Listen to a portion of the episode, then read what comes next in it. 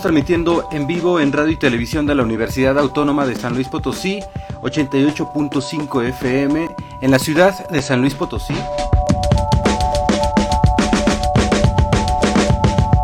Estamos en el 91.9 FM en Matehuala.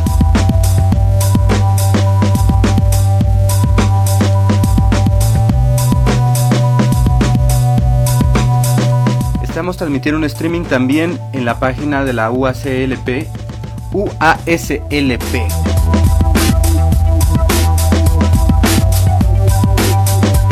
Por supuesto, estamos enlazados a Facebook, a Facebook en el live de Orbe Sonora, en la fanpage de Orbe Sonora, en YouTube de Orbe Sonora y también estamos por supuesto en orbesonora.com. Radio y televisión.uaslp.mx es otra zona otro lugar en donde estamos transmitiendo.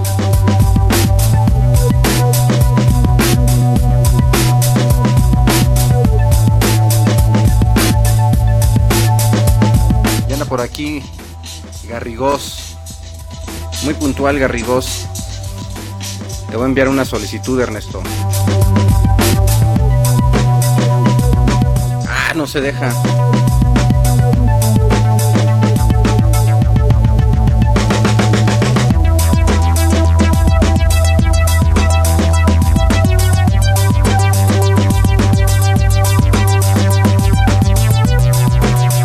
Es posible unirse. ¿Sabes qué, Ernesto? Te tienes que conectar desde tu celular. Porque a lo mejor si estás en una, me imagino que estás en una computadora y no se puede hacer desde una computadora, tiene que ser desde un celular. Entonces tienes que volver a, a conectarte, pero desde un celular. Porque me dice Garrigós no se puede conectar.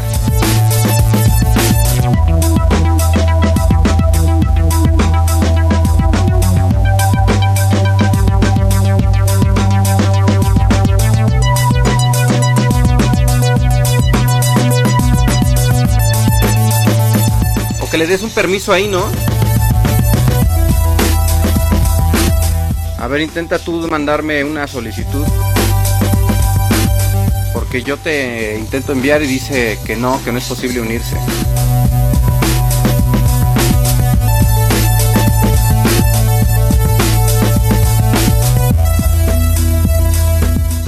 ya me imagino. Yo no sabía que esto era desde un celular y corriendo por toda la cosa. Mi celular, mi celular lo tengo descargado. ¿Cómo me conecto ahora? No te preocupes, no pasa nada. Como tú dices, no pasa nada. Aquí podemos esperarnos el tiempo que sea necesario. No estamos pagando tiempo aire. Todo es libre y es independiente.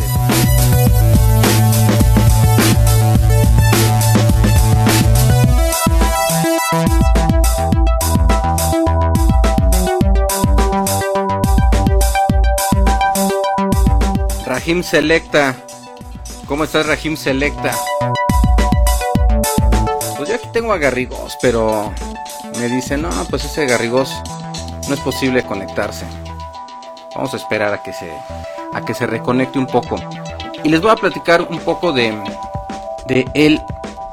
Em, hay un lugar en San Luis Potosí que se llama la Cervecería San Luis, que está ahí en Zaragoza hace algún tiempo se abrió este espacio y las personas en San Luis Potosí decían, oye, pero ¿cómo que una cerveza como producto de venta?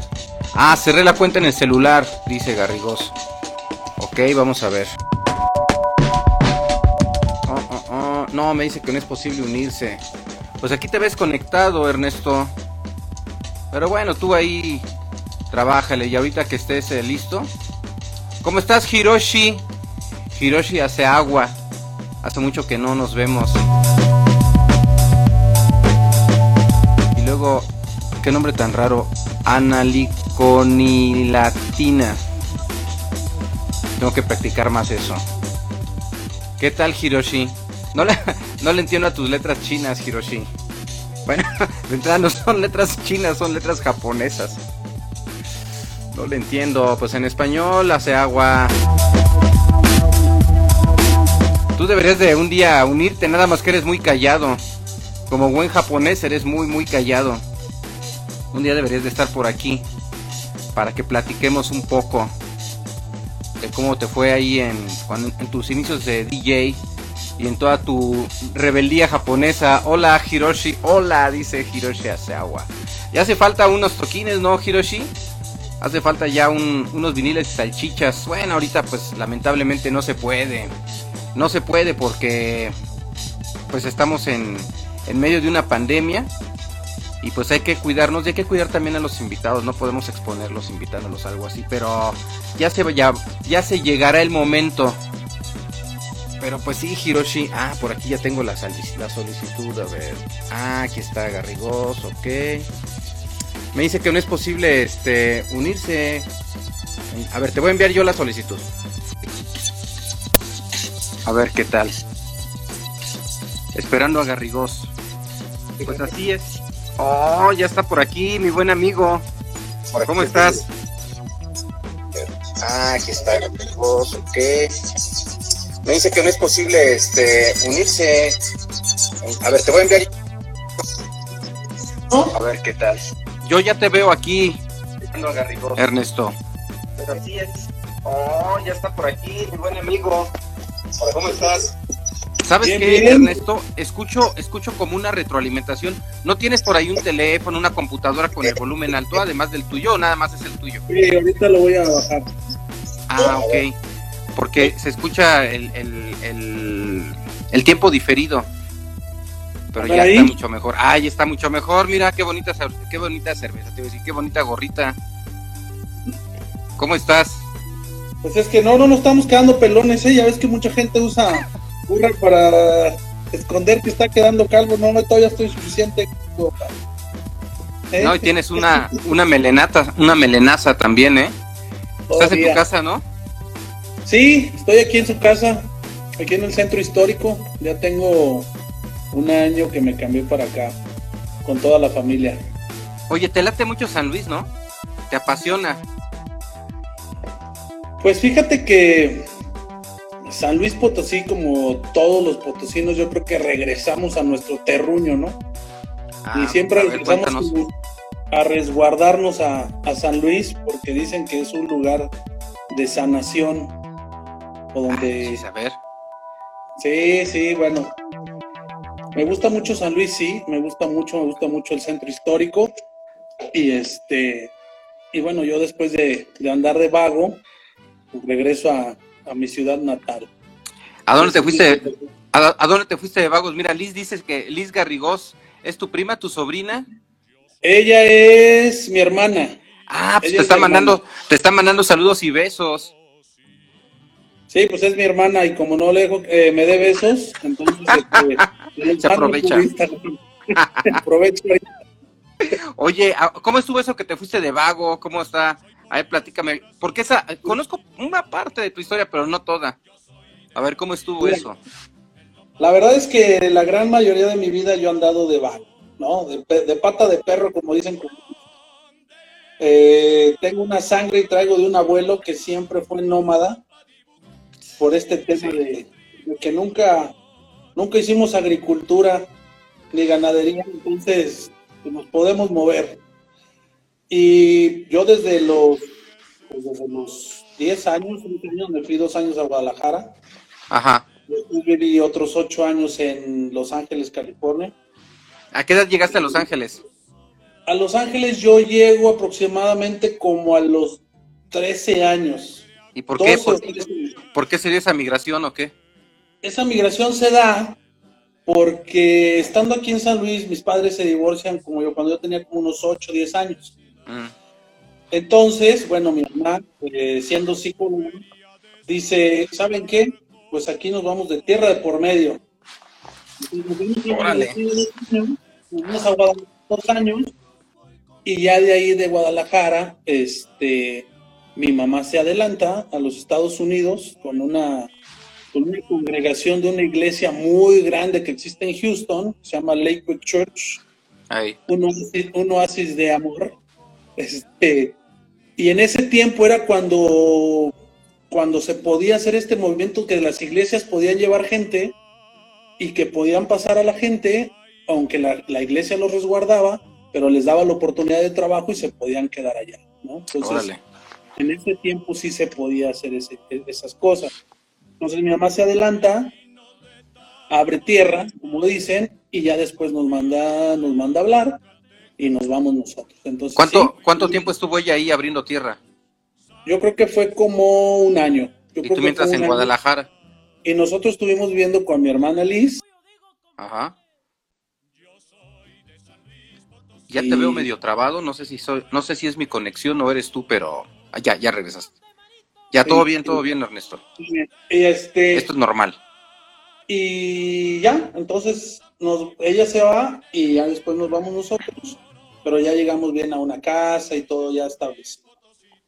¿Y ahí qué estuviste haciendo? ¿A qué se dedicaba la familia? Bueno, mi mamá trabajaba, nosotros nos dio la oportunidad de llegar directamente a la escuela. La verdad es que nosotros llegando no trabajamos. Mi mamá me mete luego, a la escuela y empiezo mis clases de ESL, que es como inglés como segunda lengua. Y ahí, sí, claro, ahí empiezo y conozco a mis amigos en esa escuela. te das cuenta pues de la vida, de la vida que es eh, vivir en Estados Unidos pero también te das cuenta de cómo son todo este movimiento, un melting pot de migraciones, donde en esa clase de ESL pues habíamos japoneses, eh, tailandeses, coreanos, chinos, mexicanos, hondureños, salvadoreños, había de todo en esa clase, porque eran las primeras clases de inglés cuando llegas con, con una lengua más diferente. Entonces llego yo directamente a la escuela y yo siempre fui deportista y yo llego a la, a la, a la high school y llego ahí a estudiar. Entonces yo hago mi high school ahí, era mucha actividad deportiva, mucha actividad, yo bailaba folclórico, ¿no? Yo bailaba ¿Ah, folclórico, sí, claro. Pues han pegado tus tradiciones, ¿no? Claro, de hecho, precisamente el otro día estaba recordando que en una fiesta del 5 de mayo, eh, yo declamé el, el, ¿cómo se llama este? pues el poema de Yo soy Joaquín, que es un, que es un poema muy característico del movimiento chicano México-americano. Ajá. Es extenso, pero lo dije un 5 de mayo en el auditorio de la escuela y siempre fue como, este, me renuncio a ser absorbido por este, por este país, siempre peleando con la etnia, ¿no? Y la, la identidad mexicana que uno tiene.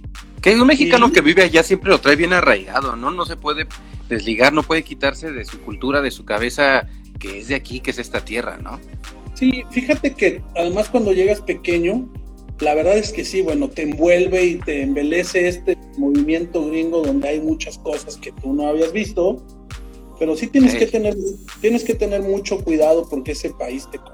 O sea, ese país te puede comer inmediatamente si no llevas unas bases, si no llevas un fundamento, la verdad es que ese país te puede, te puede devorar y puede acabar con tu identidad.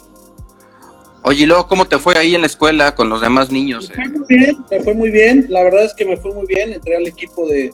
Yo ya había jugado fútbol americano acá en, San Luis. Yo empecé con Jaguares, de después jugué otros y ya finalmente Búfalos. Pero bueno, me fui temprano, me fui después de Jaguares. Yo llego al equipo de fútbol americano, también juego soccer, estoy en el grupo de folclórico. Eh, yo hice una carrera técnica aparte de la escuela en la prepa que se llamaba Computer Operations, donde todavía teníamos esos, estos discos que se llaman Time, que eran como de este tamaño, ¿no? Grandísimos. Y entonces ahí tengo, de hecho el otro día estaba sacando que ahí tengo mi, mi certificado de Computer Operations en esos tiempos. Y ya para rescatarlo y era como una carrera técnica, ¿no? Pasé muy buenas historias en Estados Unidos. Conocí gente muy fregona, gente que tenía una, una habilidad. Conocí muchísima gente. Conocí, te puedo decir, Johnny Cochran, lo conocí, que era el único abogado negro que tenía el, el, el, el grupo de abogados que defendieron a O.J. Simpson. Lo conocí pues conoces a Chuck Borrell, el Cotman de Julio César Chávez, conoces a mucha gente porque ahí es donde vive. En mi troca del año ando con mi gente. Muevo de a kilo, de agrapa o de a 20. Fino corriente, depende el ambiente.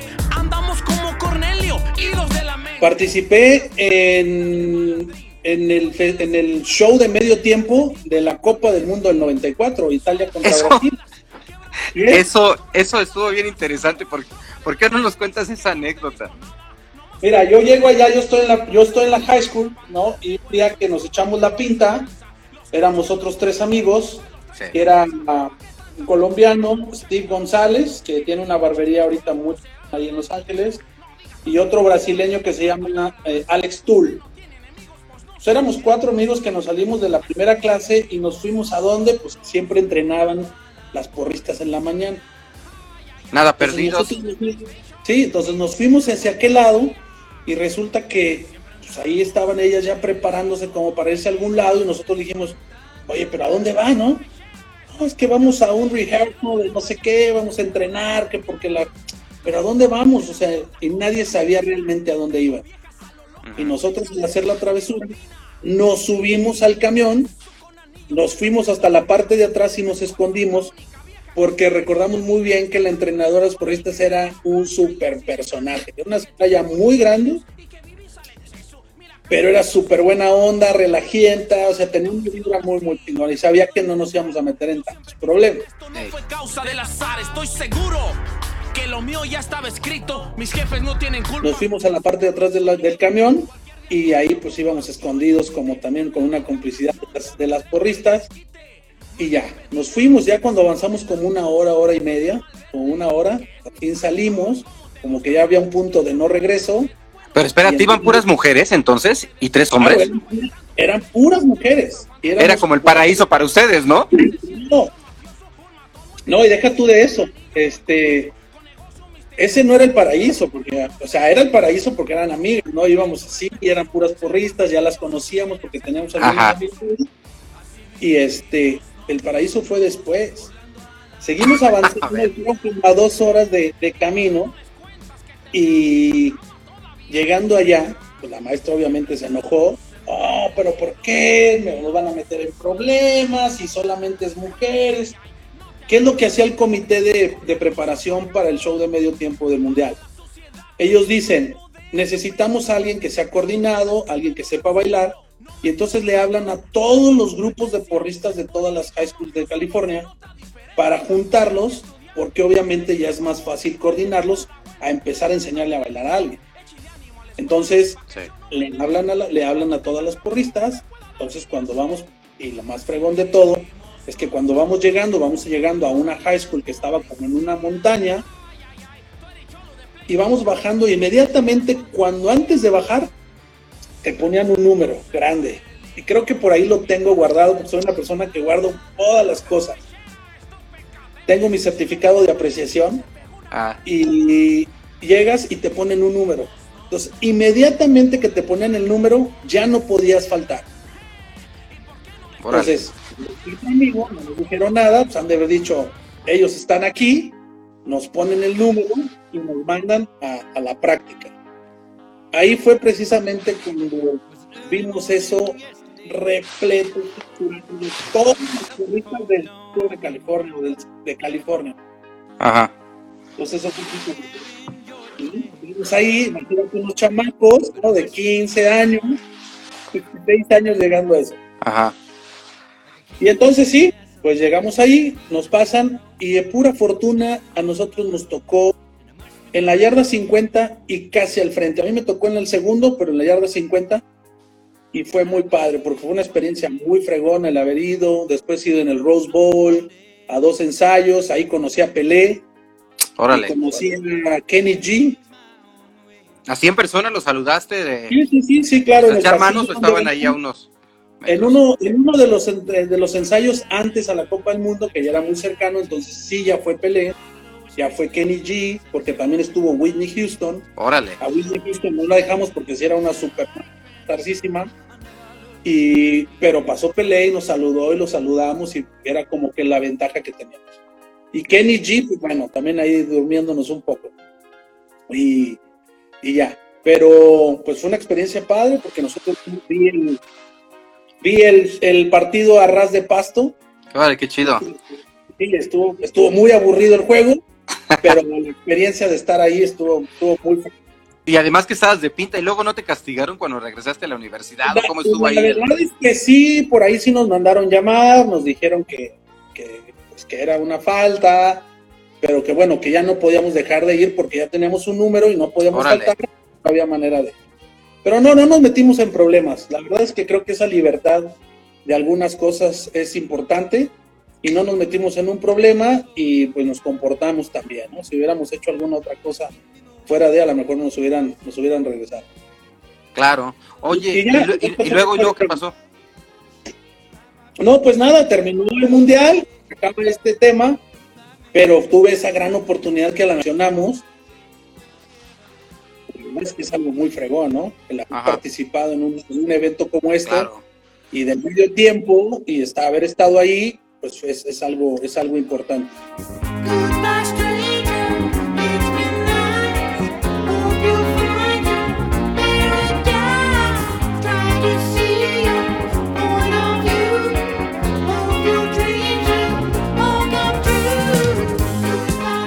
Y ya son algunas de esas anécdotas que, hacemos.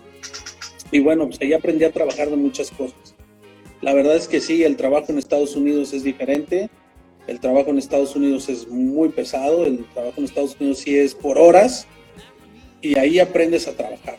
Aprendes a trabajar como, la manera profesional que, se trabaja. ¿Qué tipo de trabajos tenías? Esta, ah, mira, tomando tu cerveza y yo, mira, tomando. Lucita, Salucita, salucita. Salucita. Uno de mis, uno de mis gustos es que colecciono vasos cerveceros y vasos copas antiguas de vidrio. Mira, atrás de ti hay un proyector, ¿no? Y una pintura también. bueno, sí es un proyectorcito. Esta pintura es de Odín Barrios de Zacatecas. Este, y este vaso es de una cerveza holandesa que se llama Herton John. Oye, le... Ajá. el Duque Juan. Órale. No, pues dice Lexi que estoy tomando mi lechita, pero no es agua de horchata. Yo tomo agua de horchata porque pues estoy chambi chambi y mañana tengo que hacer otras cositas temprano, entonces no me puedo dar el, el gusto, pero pues de repente sí. Es, eh, salud, dice tu hermana Liz. Oye, ¿y luego qué tipo de trabajos tenías? Pues mira, yo trabajé de todo. Trabajé de todo desde, fui un especialista en lavar alfombras, lavé alfombras este, en seco con un, con un buen amigo que en realidad era la familia de que mi hermana la mayor, ella cuidaba a un niño que se llamaba Nicholas King. Hi, I'm Nicholas King. This is Living the Classical Life. Estos, ellos venían de un matrimonio que era un afroamericano y una, y una blanca. Y ahí sale Nicholas King. Eh, nos hicimos muy amigos después. Eh, la historia también con él es muy fregona, porque en cierta manera participé en el, destino del niño, porque hablando con su papá una vez fuimos, salimos a trabajar, veníamos de regreso y me dice Paul King, él se llama Paul King, me dice, oye, ¿cómo ves? ¿Qué le regalo a mi hijo? ¿Le regalo un videojuego, unos videojuegos o un piano? Dije, no, pues yo creo que no tienes que pensarlo, ¿no? Un piano. O sea, comprarle un piano, porque yo creo que eso va a desarrollar otra cosa. Un videojuego no es tan. Pues es diferente, ¿no? Claro. Y así fue como, así fue como él le compra a su hijo el piano, el feo piano amarillo, que así es como le dice Nicolas King. Empezó unas clases con una maestra muy buena. Y bueno, pues ahora te puedo decir que ese niño cada año toca en, los, en un mall muy grande en Los Ángeles y que toca tres días y todo lo que recauda lo da para el Children's Hospital. Ah, qué buena onda. Y lo podemos ver en YouTube, si lo podemos ver en YouTube, se llama Nicholas King, ya estuvo con David Letterman, ya estuvo con, y es un pianista excelente. Entonces ah, así fue, así fue como fue Nicholas King.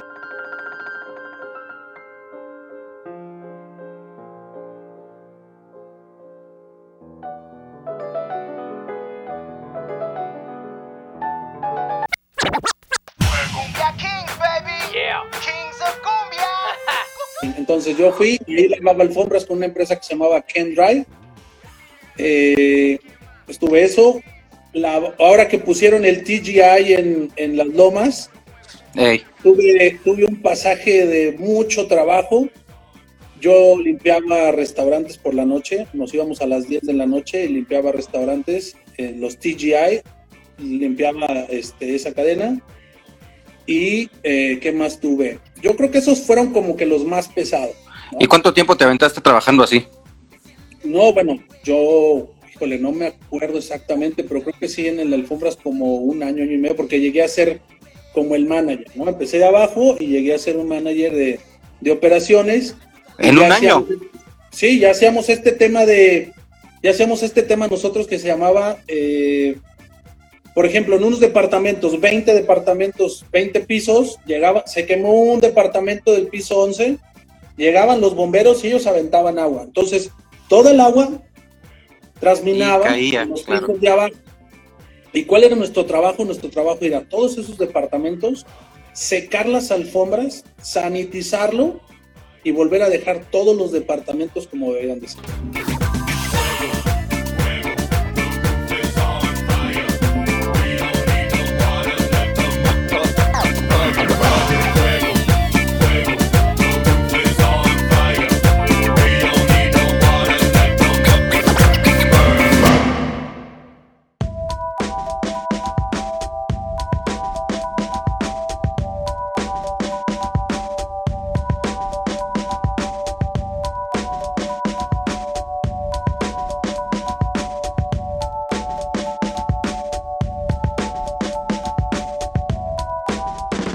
Entonces yo creo que ahí fue donde ese tema porque traigo en la sangre. Mi papá siempre ha sido comerciante y mi mamá también ha sido comerciante.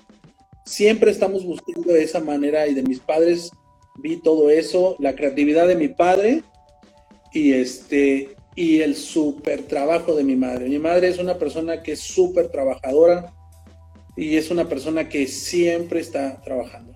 Antes, antes eh, digo, ya me dijiste, sí, yo vendía en las tabanderas dulces, sí, pero ya a nivel este impacto, ¿hubo algo antes de la cervecería o arrancaste con la cervecería? Porque yo identifico que a mí me contaban, ¿no? Por amigos que tenemos en común, que iba arrancando esta cervecería, ¿no? Contigo y con tu primo, una cosa así, ¿no? Y no, este, yo creo que... ¿Cómo estuvo ahí la historia? Porque esa cervecería le dio un giro al, centro histórico y le dio un giro al, al concepto de la cerveza, inclusive, ¿no? Al bar de cerveza? Yo creo que, yo creo que las, o sea, en, el, en el ciclo de la vida o de los años en los que tú vas viviendo, como que siempre tienes una fórmula y como que siempre estás con este tema de trabajar y trabajar y trabajar y hacer estas y la verdad es que anteriormente yo te puedo decir que si he tenido un éxito este y un crecimiento como el que he tenido en la cervecería anterior a esto, no. Yo creo que la cervecería San Luis es es como el mayor éxito que tengo comercialmente hablando eh, de mi vida.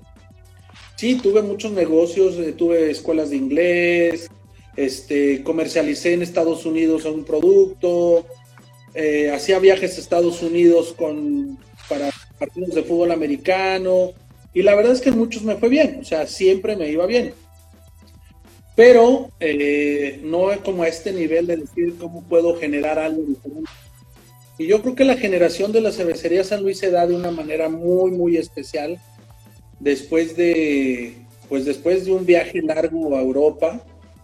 Yo en el 2007 estoy en Saltillo, que es donde hice mi carrera. Yo soy de la Universidad Autónoma de Coahuila y saco la carrera de licenciado en Mercadotecnia. Que me voy a, a estudiar precisamente porque en uno de estos viajes, cuando regreso de Dolores, me hacen la espinita y me voy a probar al Lobos Liga Mayor 10 Grandes. Entonces yo jugué Liga, fútbol americano Liga Mayor 10 Grandes tres años. Y bueno, me hago mercadólogo, allá también tuve negocios. Antes fui a Reynosa porque ahí estaba mi novia, la que es actualmente mi esposa. Fíjate. Sí, sí, sí, a mi esposa tengo 21 años de conocerla. A mi esposa la conozco en agosto de 1999, un 2 de octubre de 1999. Y nos casamos, y nos casamos un, 2 de, un 2 de octubre del 2009. yo sí, sí, claro, yo me regreso a Saltillo y en Saltillo me regreso y digo, pues, ¿qué hago? No me gustó estar en Estados Unidos, la verdad es que no me gusta mucho la vida de Estados Unidos. Y, este, y me regreso a Saltillo y digo, ¿qué hago? Y por ahí llega un amigo argentino que es eh, Gerardo Moyano Tagamini, este, y me dice, si nos vamos a Europa, Europa, ¿cómo? ¿Qué? ¿Por qué? Me dice, con el grupo folclórico. ¿Cómo el grupo folclórico? vámonos, nos falta uno de staff. Porque yo ni sé bailar folclórico, me sé alguna vez la danza del venado. ¿Por qué? Porque yo, yo creo que yo soy muy habilidoso en este tema de hacer cosas y de crear cosas con basura o con cosas que no hay. Y entonces, por ejemplo, yo sé, yo sé hasta yo soy un estuche de monerías en ese tema porque puedo plancharse, lavarse, hacer de todo. Pero también sé crear y hacer esas cosas. Entonces me dicen, no, cositas, güey, tú sabes pegar botones y necesitamos a alguien de vestuario y que vaya, ¿no? Y que tenga el conocimiento. Y además sabes inglés. Eso nos va a ayudar mucho porque todos los del grupo no sabe inglés y eso nos va a ayudar en Europa. Le dije, bueno, ¿y qué hay que hacer o qué? No, mira, hoy hay una junta, vamos y ves y la madre y tal, tal que tienes una semana, dos semanas máximo para sacar las visas y arreglar toda tu papelería y nos va. Dije, déjame lo pienso. Bueno, sí, vámonos. Entonces, inmediatamente dije, ¿sabes qué? Yo tenía un departamento en Saltillo. Bueno, sí, un departamento que tenía mueblado, tenía todo, pecera, ahí todo. Y entonces lo que hago es que abro el departamento y vendo todo. Todo, todo, vendo todo, muebles, pues, vendo todo. Y con ese año me preparo y en, el 2007 me voy con el grupo Folklore a una gira de europea de un mes y medio a siete festivales internacionales y me voy como staff. Entonces, fue, fue algo muy porque pues es una etapa diferente que dices, claro, lo tengo que hacer, tengo que brincar el charco y tengo que quedarme ahí. Entonces íbamos por un mes y medio con un compadre mío de Saltillo, que el saquetón, quedamos en que nos íbamos a quedar juntos, pues a la mera hora raja y me quedo solo en Europa, en, un, pueblo de Holanda que se llama Bolsward, y me quedo yo ahí con mis mochilas y empiezo la aventura después de un mes y medio de andar de festivales y empiezo este peregrinar de, andar de mochilero por Europa, que es algo que es una experiencia increíble, pero que además me cambió como persona, ¿no? Me cambió, yo creo que fue un proceso de, maduración, me cambió como persona en muchos aspectos. Traía hasta un PlayStation, ¿te acuerdas del chiquitito? Y ahí tengo, y un proyector chiquito. Yo no fumo, yo no fumo, pero me llevé como cuatro packs que te dejan lo permitido porque yo me esperaba que todos en el grupo se acababan sus cigarros y allá los cigarros son carísimos. Pues ya cuando estaban en la peda y todo con el grupo, tú, un cigarrito, un cigarrito. Oh, pues Garrigós traes de a euro. Y entonces a los que estaban aburridos porque no te dejaban salir cuando estábamos en los festivales, pues eran la jugada de PlayStation de euro también. No, porque mira, regresando a, este tema de la cervecería San Luis, eh, cuando se abre la cervecería San Luis, eh, se le criticó por todos lados porque cómo era posible que la cerveza fuera el principal eh, eh, producto de venta, ¿no?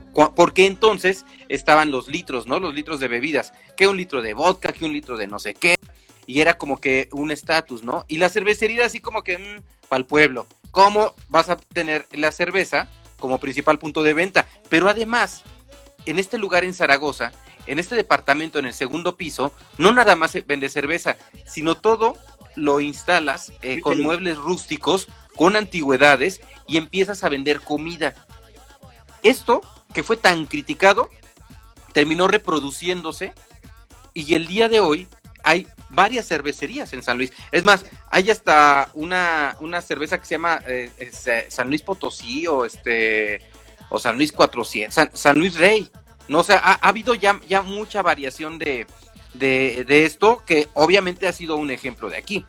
Sí, mira, la verdad es que la historia es fregona, yo regreso, obviamente regreso del, viaje, Conocí algunos bares, conocí el Mariachi en Barcelona, que es un, un bar de Manu Chao, y conocí muchos barecitos pequeños que era donde iba la gente local, en donde ni siquiera había un anuncio afuera, y entonces yo siempre me resguardé.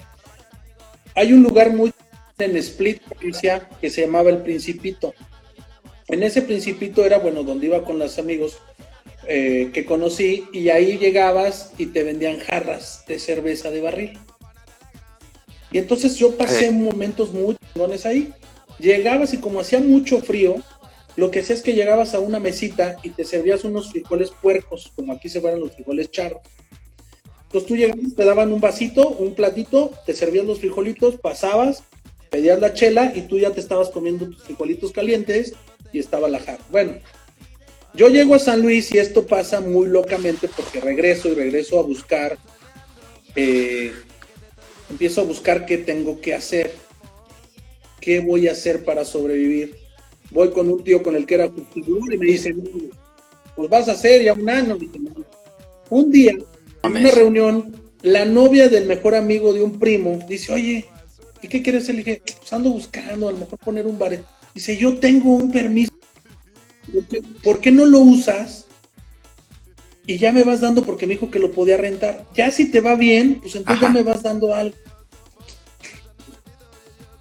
Ese permiso era de un lugar que estaba en Zaragoza también, dos cuadras después, donde estaba Cristian en el pan de pulque. En esa finca estaba un antro que después hizo con Gal, que fue muy conocido, en 1800, no me acuerdo, hace muchísimos años, de Don Celedonio Huerta.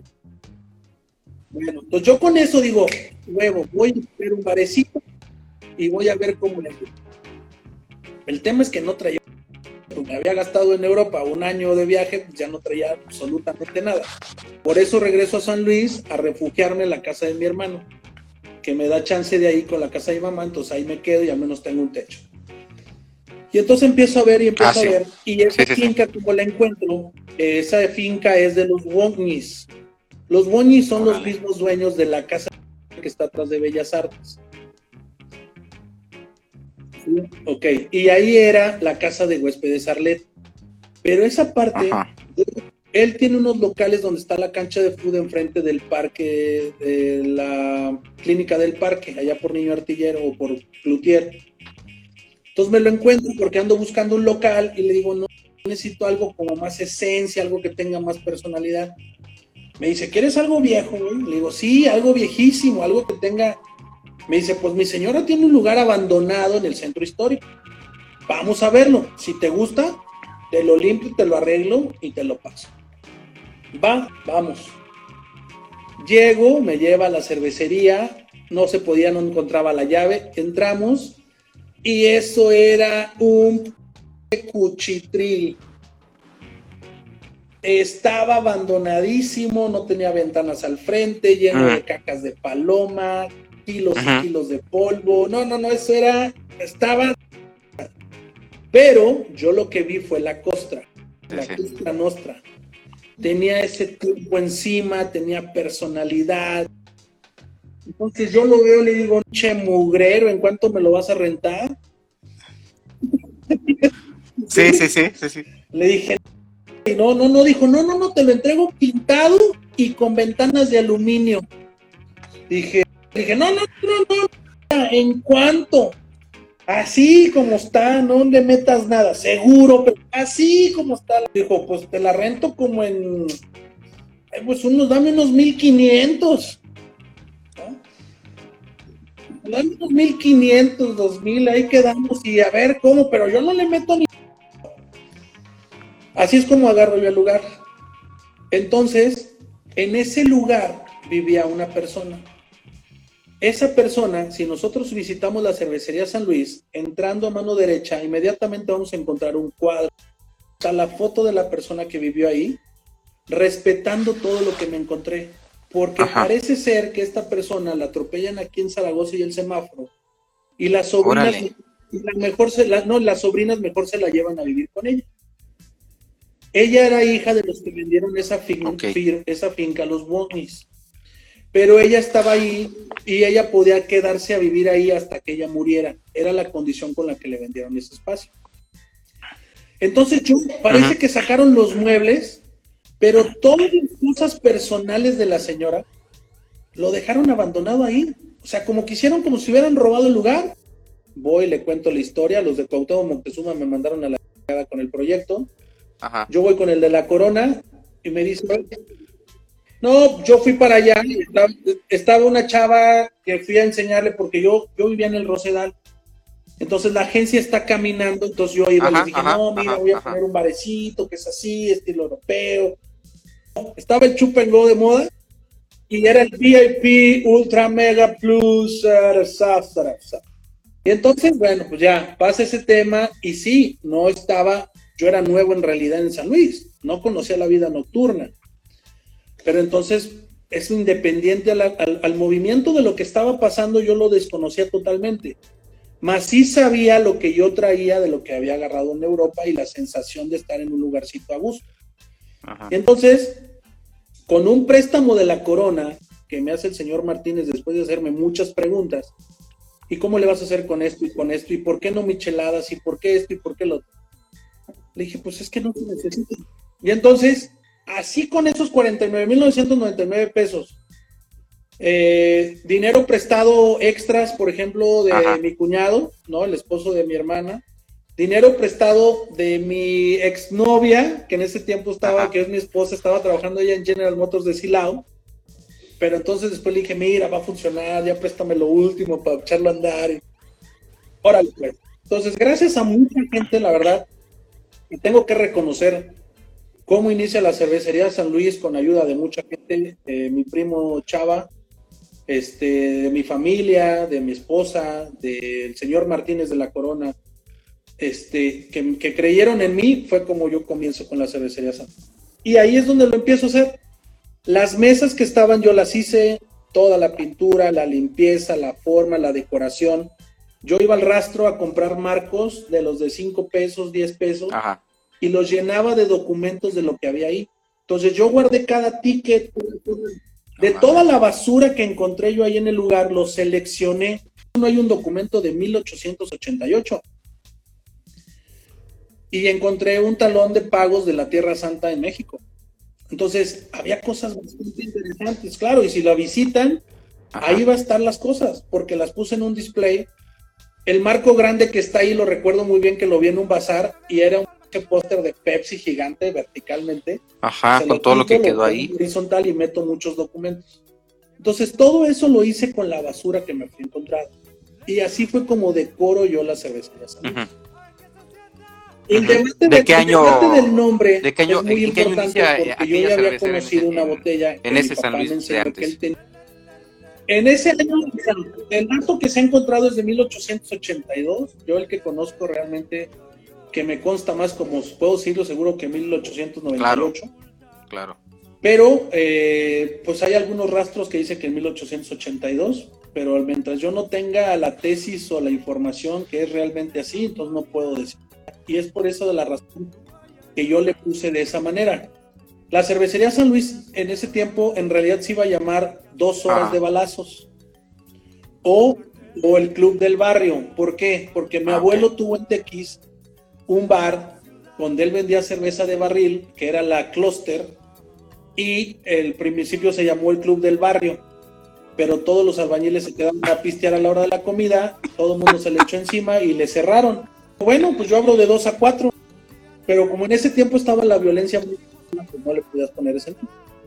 Este, y entonces yo lo que hago es que eh, le pongo la cervecería a San Luis y así es como inicia y el logotipo y toda la forma y así es como inicia este tema de, la cervecería. Y sí, al principio, ay, pon cervecería, no seas nada.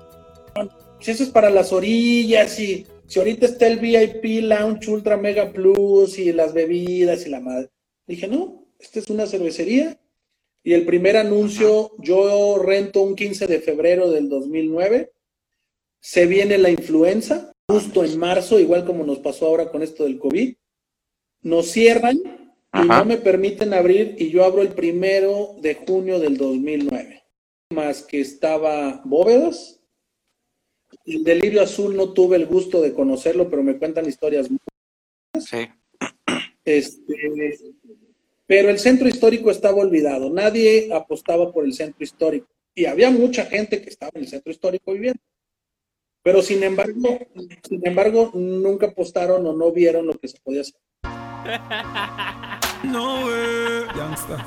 No way, no way. Yeah, man. Not for my team. Not in my regime. Not in your gym. You must be dreaming. Oh, girl, feel a bad man. I do house cleaning. Oh, girl, feel a man a clean from floor to ceiling. Oh, girl, forgive him my jacket. I want him check and feel him. Dream. Man a baller. No, pues nada, comienzo con este tema de la cervecería. Me costó trabajo enseñarle a la gente que la manera correcta de tomar la cerveza, y digo manera correcta no porque es correcto, sino porque a todo el mundo nos gusta aprender. Y a veces yo sí prefiero la botella, prefiero limpiarla porque ya ves que en la boca de la botella de repente eh, tiene tierra y todo. Y yo, y yo estoy de acuerdo contigo. Hay lugares en donde vas y pides un vaso y sabe a chilaquiles. O sea, sí, o sea, la verdad es que sí. Nosotros en la cervecería San Luis por eso siempre tenemos una separación de espacios. Y los que han trabajado ahí lo saben. Yo soy muy especial con los vasos, donde se lava únicamente cristalería y en otro donde se lava platos y todo lo que es relacionado a comida. Está prohibidísimo.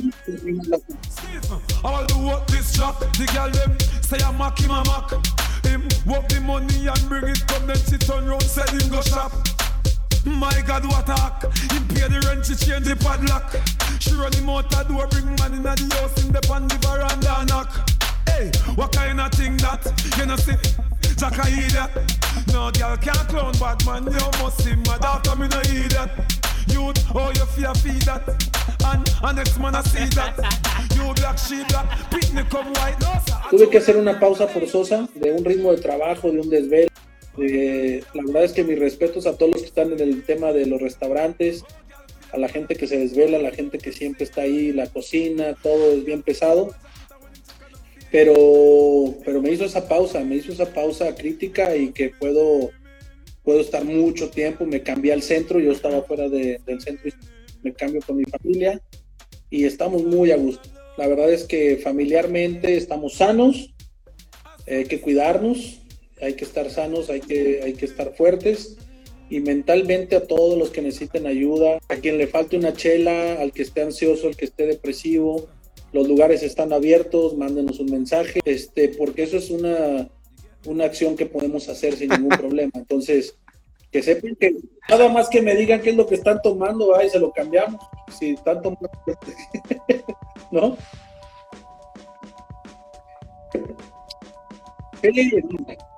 Ha sido todo un esto de estar en San Luis. A San Luis le debo mucho, le debo todo, le debo. San Luis Potosí es una ciudad muy. Este, yo creo que sí tenemos, necesitamos un poquito más de conciencia ciudadana para encontrar quienes nos dirigen, sí, sin meterme en el tema político, pero creo que sí necesitamos ahí un cambio, porque si no, se, si no nos unimos, no buscamos al menos un dirigente que proteja el centro histórico, alguien que realmente vea por la gente que habita, que trabaja, que invierte en el centro Ya te histórico. estás lanzando como político. Vivimos el centro histórico todos los días. La verdad es que si no encontramos esto, esto se va a salir de control y cada vez va a estar más triste. Ajá. No, no, no, yo Zafos, la verdad es que alguna vez, y a mí me gustaba mucho la política, ¿eh? te digo que a mí iba a hacer una maestría a Chile con Gisela Rubach en Mercadotecnia Política, me gustó muchísimo. Ya y en Saltillo me tocaron los Morer y todo este tema, pero cuando me dijeron, aquí tienes que comer cada sin hacer gestos, le dije, no, yo con oler le hago gestos, esto no es para mí, me va a llevar la chica. Con permiso, señores, y de política, sí, yo creo que la política como es ahorita, sí, no, para nada. Si ideas, aportar ideas, este, apoyar con lugar, con todo lo que yo pueda apoyar cuando exista una verdadera dirigencia, un lead, donde todos los demás puedan confiar en una persona. Y es algo bien complicado. Ujú. Pues es que ahora ya es un ya, ya es un tema de negocio, ¿no? Todo el mundo tiene Pues sus sí. grupos de, de dinero que invierten en el político para que esté y ya después es un tema Al, al conocerte un poco más, Sí, se entiende un poco sí. del porqué de estos negocios es- están funcionando de esta manera y con esta objetividad y por qué eh, Claro. tienen esta fuerza, ¿no? Porque hay una autenticidad y una pasión detrás de ellos por encima de la voracidad, ¿no? Y claro, recuerden que también somos humanos, que nos cansamos, que a veces nos equivocamos y es el reflejo. Las cervecerías no son ese reflejo. Somos, estoy cansado. Pues si estoy cansado, estoy, estoy fuera de ahí, no podemos ser perfectos. No quiero ser, no quiero ser una franquicia. Muy bien. Sin- No, sin pues problema. gracias a ustedes. Cuídense y a ver cuándo esos, esos ginebras. Nah, pero pues así es, él, este, es parte de su estilo. Es, él es todo un gentleman. A ver si Pablo se deja con eso de que ahora ya, con eso de que Mira, te está mandando corazones. Pablito. Pablito te mandó corazones, mira, dice, No, ya no sé. Él, Un saludote a. no, no, no, pero son corazones de amistad. De, aprecio, de aprecio, Ay, no que, no que le gustó tu barba. No, no, Pablo, te van a regañar. O se me hace que como dijiste los ginebras, empezó corazón, corazón, corazón. Ah, bueno. ¿Ah? bueno. Dice Lacey que también ella quiere ginebra, mira, que también está aquí. También está mandando. Ginebra, quiero Ginebra. quiero corazones. Ginebra. nos, nos conocimos toda esta, toda esta historia de vida de, del buen Ernesto y todo lo que hay detrás de él y todo lo que lo lleva. Lo interesante, dice, yo quiero dejar este, esta vida para mis nietos, hay que pensar a futuro.